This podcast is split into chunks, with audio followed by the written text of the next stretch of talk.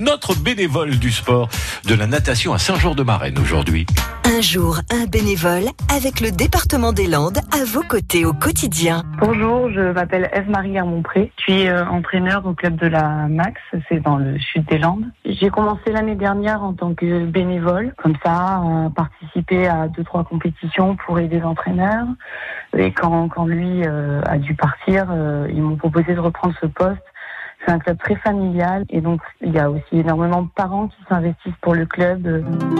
La transmission euh, est devenue très importante pour moi, surtout sur les compétitions, les petites astuces, euh, les, de la gestion de course, euh, se motiver les uns et les autres. C'est vraiment sur ce point où je vais ramener ma patte et ce que j'ai pu vivre moi en tant que nageuse.